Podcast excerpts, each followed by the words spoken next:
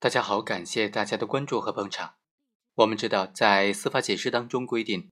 对于小朋友负有特殊监管职责的人员，如果对小朋友实施了性侵，那么是一个从重处罚的情节。在司法实践当中，争议的焦点就在于哪些人是对小朋友负有特殊监管职责的人员呢？今天就和大家来介绍一下，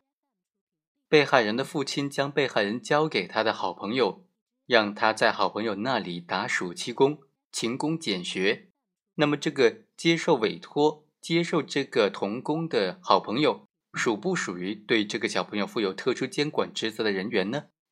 我们来看一看，被害人殷某的父亲和陈某从小就相识了，于是呢，在暑假的时候，被害人的父亲就将殷某，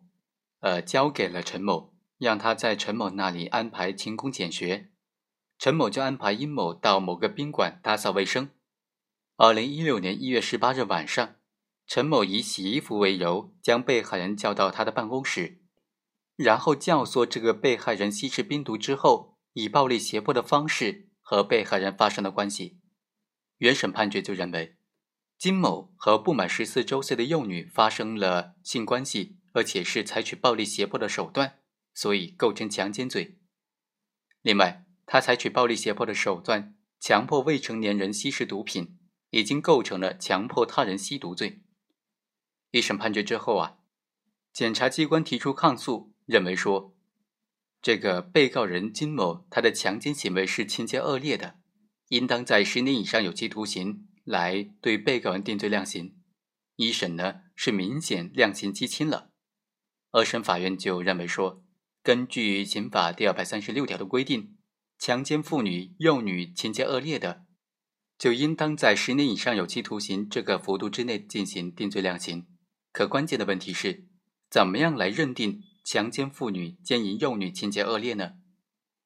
法院认为啊，应当结合犯罪的主体、犯罪的对象、犯罪的手段、犯罪持续的时间、次数以及犯罪的后果等等诸多的情况进行综合的分析判断。首先，有证人证言能够证实，陈某长期利用他人为他寻找未成年人少女让他玩乐。本案当中，被害人穆某就是其中的一名幼女，被害人殷某也是另外一名被害的幼女，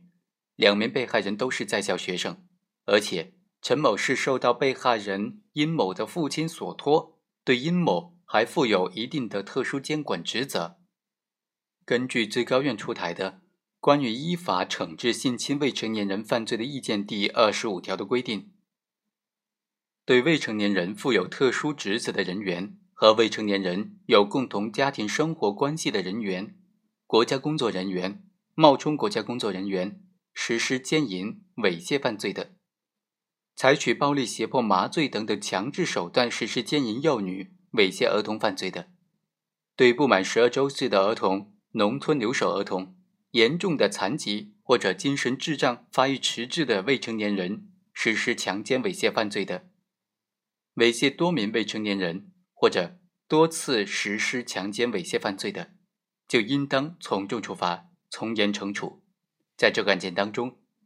陈某强奸未成年人的犯罪行为同时符合了多种情节，所以呢，应当认定为是情节恶劣的情形。于是法院支持了检察机关的抗诉意见。好，以上就是本期的全部内容，我们下期再会。